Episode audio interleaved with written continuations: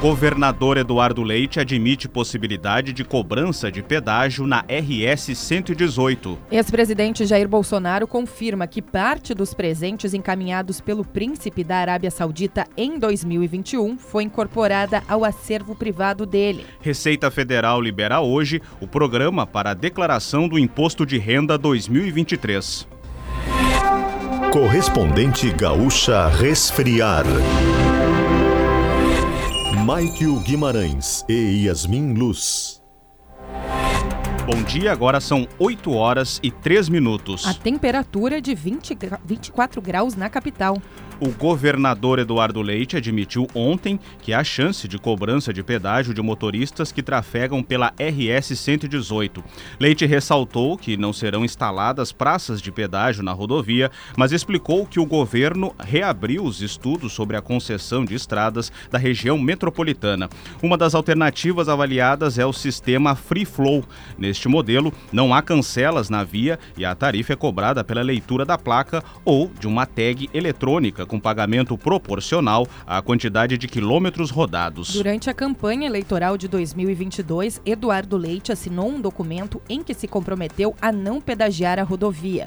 No entendimento do movimento RS 118 sem pedágio, que reúne representantes de cidades da região metropolitana, o governador descumprirá a promessa caso decida implementar a cobrança na rodovia, mesmo que pelo sistema Free Flow.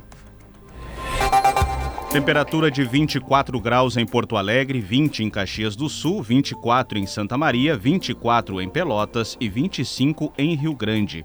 Caroline Costa traz a previsão no estado para as próximas horas. A quinta-feira será de calor e sensação de abafamento no estado. Temperatura máxima no Rio Grande do Sul, de 37 graus, será registrada em cidades da fronteira oeste. Não há previsão de chuva na campanha, região central e no sul.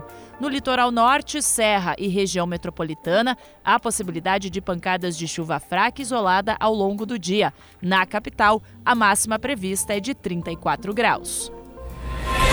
Verão combina com geladeira portátil resfriar, sua companheira em qualquer lugar.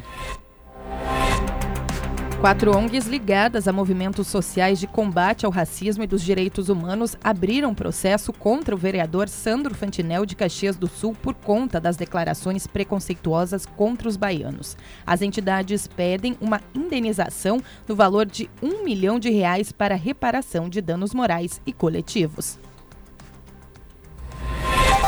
Ainda nesta edição, Procuradoria-Geral da República denuncia ao Supremo Tribunal Federal 24 acusados de incitar os atos antidemocráticos de 8 de janeiro em Brasília. Justiça aceita denúncia contra o homem que matou a companheira grávida logo após ter sido solto em Uruguaiana, na fronteira oeste.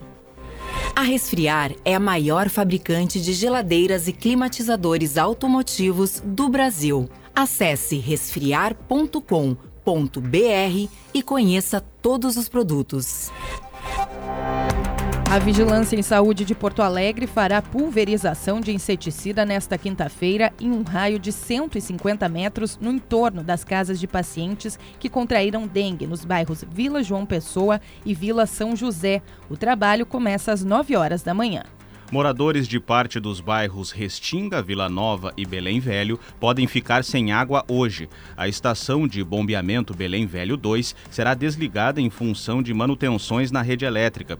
Os trabalhos ocorrem entre 10 da manhã e 4 da tarde. A previsão do DEMAI é que a normalização do abastecimento ocorra entre a noite e a próxima madrugada. Agora em Porto Alegre, 24 graus, 8 horas e 6 minutos. O deputado federal por Minas Gerais, Nicolas Ferreira, do PL, usou a tribuna da Câmara ontem para criticar o feminismo. Com uma peruca loura, o congressista se apresentou como deputada Nicole. Em tom de deboche, o político afirmou que muito espaço tem sido perdido para homens que se sentem mulheres. A atitude do representante de Minas Gerais foi apontada como transfobia por outros legisladores E o Ministério Público Federal acionou a Câmara dos Deputados para que o discurso feito por Nicolas Ferreira seja apurado. Em ofício, a procuradora Luciana Loureiro pediu para a mesa diretora da casa averiguar suposta violação ética.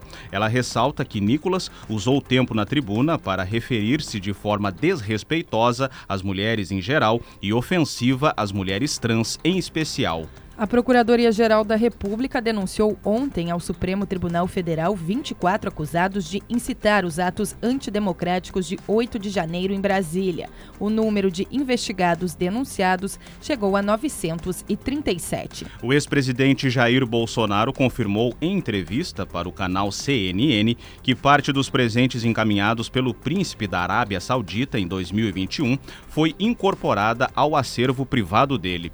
O ex-presidente reafirmou afirmou que não houve ilegalidade no episódio. Ao ser questionado sobre os outros presentes enviados também em 2021 e que foram retidos na Receita Federal, Bolsonaro voltou a negar que tivesse conhecimento. Os ministros do Tribunal de Contas da União avaliam pedir que o estojo de joias dado pela Arábia Saudita, que ficou com Jair Bolsonaro após o fim do mandato, seja devolvido. A medida seria embasada pelo entendimento de que bens presenteados por governos não são itens pessoais. Apenas presentes oferecidos por cidadãos, empresas e entidades costumam permanecer com o ocupante do Planalto. O ex-ministro de Minas e Energia, Bento Albuquerque, o ex-assessor da pasta Marcos André Soeiro, depõe hoje a Polícia Federal. Eles foram intimados devido ao inquérito sobre a suposta tentativa de entrada ilegal de joias de alto valor em território brasileiro. Essas joias foram trazidas da Arábia Saudita pela comitiva do então presidente Jair Bolsonaro em outubro de 2021. Os objetos estão avaliados em 16 milhões e meio de reais e foram apreendidos pela Receita Federal no aeroporto de Guarulhos, no estado de São Paulo.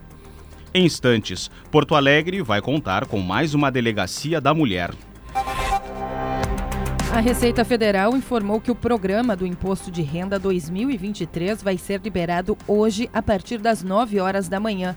A liberação estava prevista para ocorrer somente em 15 de março, quando começa o prazo de entrega das declarações. Conforme a Receita, com a antecipação, o contribuinte poderá se adiantar e deixar a declaração salva dias antes de fazer a transmissão. O prazo para entrega da declaração será de 15 de março até 31 de maio. Trânsito. Congestionamento na Bento Gonçalves, sentido bairro Centro, devido ao acidente mais cedo entre carro e moto perto da Antônio de Carvalho. Lentidão que pega os motoristas desde a parada 36 de Viamão. Isso também trava a descida da João de Oliveira Remião desde o cemitério Jardim da Paz. Os veículos não estão mais na via, mas a presença da EPTC no local. Tem ocorrência ainda, acidente na subida do viaduto da Júlio de Castilhos no centro, rumo a Castelo Branco. Tem estreitamento no trecho, se espera a chegada de guincho para a retirada de veículo que capotou mais cedo. Dois carros bateram ainda na Brasiliano Índio de Moraes, zona norte, perto do viaduto Birici, rumo ao centro. Tem lentidão nesse ponto devido a essa situação. E atenção para acidentes rumo à capital agora, na 116, perto da Praça do Avião em Canoas e na Freeway, junto da Assis Brasil, a lentidão nesses dois pontos em direção a Porto Alegre. Com o trânsito, Leandro Rodrigues. A justiça aceitou, nessa quarta-feira, a denúncia contra o homem que matou a companheira grávida logo após ter sido solto por um caso de violência doméstica contra ela em Uruguaiana, na fronteira oeste. O caso ocorreu em 12 de fevereiro e agora Guilherme Grisóstimo é réu no processo. Ele responde por feminicídio com as qualificadoras de motivo fútil e recurso que impossibilitou a defesa da vítima, Kelly Lidiane Moreira, de 36 anos. Grisóstimo foi preso por violência doméstica contra a companheira, mas foi solto logo depois pelo plantão policial e matou a mulher com quatro facadas. A defesa dele afirma que estuda elementos colhidos no inquérito. A Polícia Civil prevê inaugurar mais uma delegacia da mulher na capital. Será na Avenida Assis Brasil, na Zona Norte. A estimativa é de que a nova unidade seja aberta em maio. Verão combina com geladeira portátil resfriar, sua companheira em qualquer lugar. Você encontra o correspondente gaúcha Resfriar na íntegra, além do conteúdo completo das notícias e reportagens com fotos e vídeos em GZH. A próxima edição será às 12 horas e 50 minutos. Bom dia.